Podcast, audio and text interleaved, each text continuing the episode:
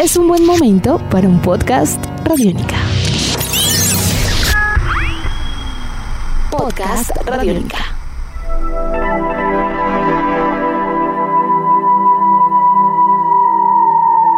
Y seguimos con más sabor y con más groove. Segunda parte de esta charla con Salsa Groove desde la ciudad de Bogotá.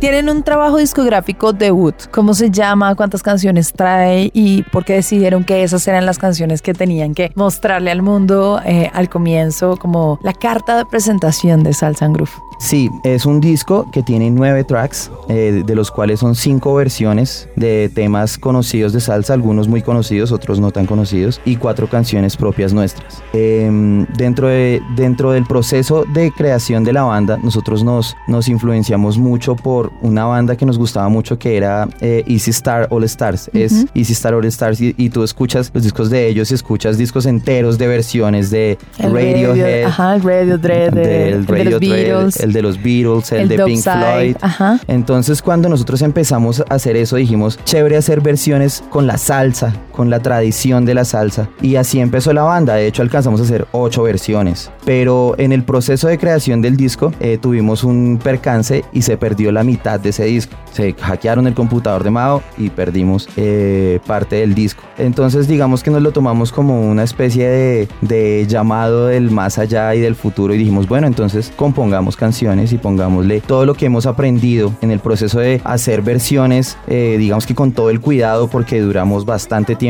y con, mucho cuidado haciendo cada versión, a pesar de que son transgresoras, igual lo hicimos con cuidado, por favor, salseros, es verdad. Em, em, pues eh, ese proceso fue muy enriquecedor y nos ayudó a crear nuestros propios temas también con un concepto que, que, fue esa escuela de haber hecho las versiones. Y el disco lleva por nombre el nombre del proyecto. Salsa and Groove. Así es. Y la gente lo puede descargar también a través de... Sí, está en CD Baby, está en iTunes, está en todas las plataformas que hay, está ahí, lo puede escuchar por Spotify, por Deezer, puede comprárnoslo en la casa, puede lo que quiera.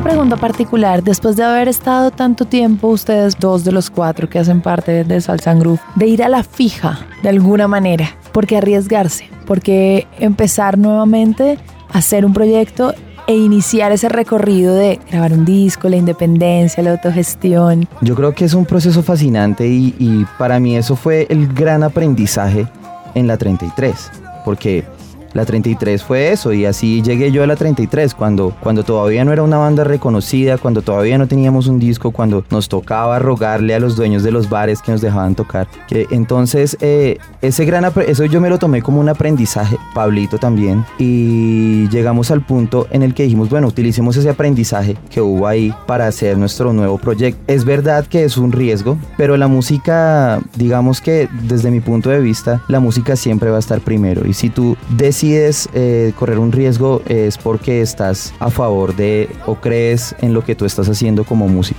Y en la electrónica, ¿cómo versus la salsa o de la mano con la salsa? ¿Cómo no perder eh, lo orgánico que tiene la salsa? ¿Cómo no perder el sonido del tambor, la clave, que no lo supere la máquina?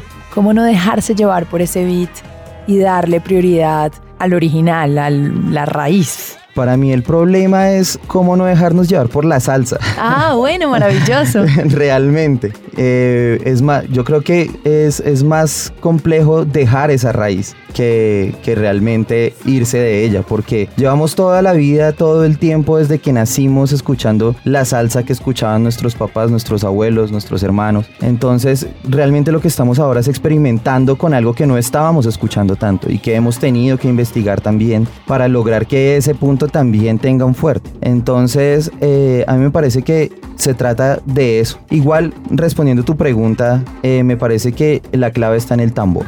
El tambor, si, si el tambor está presente y los ritmos son respetados, eh, uno puede ir navegando en las aguas de una forma más segura. Y hay qué personaje el que tienen en ese tambor. Exactamente. no es cualquier tambor, no, necesitábamos a cualquiera. sí.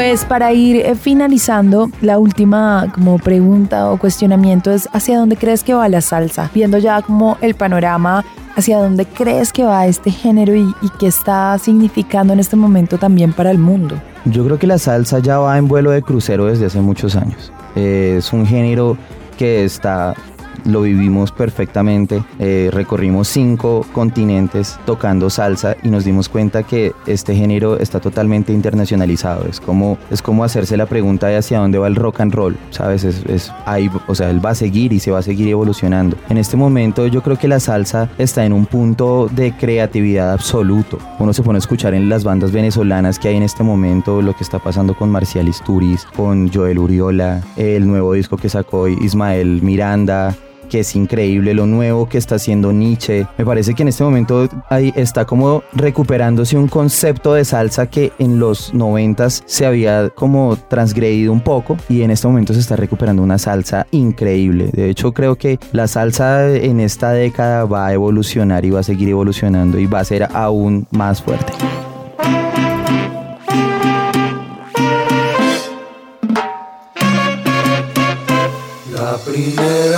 Noche que te vi. ¿Y los jóvenes cómo crees que se están relacionando con este género? Los jóvenes, entre más vieja, más le gusta. Es, es, algo un poco extraño, pero eh, entre, más, entre más de tradición sea, más, más son como receptivos hacia ella. Sin embargo, en el caso nuestro, es algo muy rico que, que podamos eh, contar también con ese mismo apoyo de los jóvenes. Eh, digamos que de un modo u otro tú crees que estás haciendo las cosas bien, que, es, que esta mezcla y esta experimentación que estás logrando tiene tiene, un, tiene cabida, tiene mucha cabida. Entonces, los jóvenes con la salsa cada vez les gusta más, creo yo. Sin embargo, tenemos que tener en cuenta que hoy en día hay muchos géneros y hay mucha tecnología, muchísima tecnología implementada en la música. Y que eh, como crítica constructiva debo decir que a la salsa le hace falta un poco utilizarla. Y en cuanto a espacios para tocarla, este es un país que en algún momento tenía festivales eh, de metal. ¿Cómo crees? Y además para el proyecto de ustedes, ¿cómo se muestra? Estamos, podemos estar en un festival de rock, pero también en un festival de salsa, en una feria de Cali, pero también en un bar. Precisamente, precisamente así está pensada. Eh, yo creo que igual la música, sea el género que sea, llámese como se llame, debería estar presente en, en toda clase de, de, congregaciones de gente. Si tú le llamas este un festival de rock y te cierras a que el festival es de rock y solo puedes tocar rock, que uno ha visto acá mismo en el mismo Rock al Parque, todas las polémicas que se arman porque ponen a tocar bandas como Chucky Town o como Puerto Candelaria, que no son de rock. Eh, me parece que eh, es un, una barrera que deberíamos romper como las fronteras. Así como todo el tiempo estamos peleando que yo soy colombiano, usted es argentino, no sé qué, usted tiene este acento, yo tengo este pasaporte, usted habla este idioma, yo hablo el otro. Me parece que la música de todos modos es universal y las bandas tienen el carácter que tienen. Si una banda es en el caso de, no sé, Chucky Town o el mismo Puerto Candelaria, eh, tiene el carácter para pararse en un escenario al frente de 30.000 metaleros y hacerlos vibrar, pues, ¿qué más, ¿qué más tenemos que decir? Eh, la música tiene su propio peso. Entonces yo creo que esas son barreras que, que son, que hay que eh, abolir. Hola, yo soy Juan Felipe Cárdenas de Salsa Groove. Los invito a escuchar nuestro disco Salsa Groove y a seguirnos en nuestras redes. Somos arroba Salsa Groove, Salsa N Grove con doble O, eh, en todas las redes. Arroba Salsa Groove en YouTube, Spotify, Facebook, Twitter, Instagram, todo. No, no, no, quiero casar, pero nunca sabemos qué va a pasar. de corazón y de sol a sol y no sé qué va a pasar con la reina del solar. La reina del solar, tu mañana voy a ahí del corazón.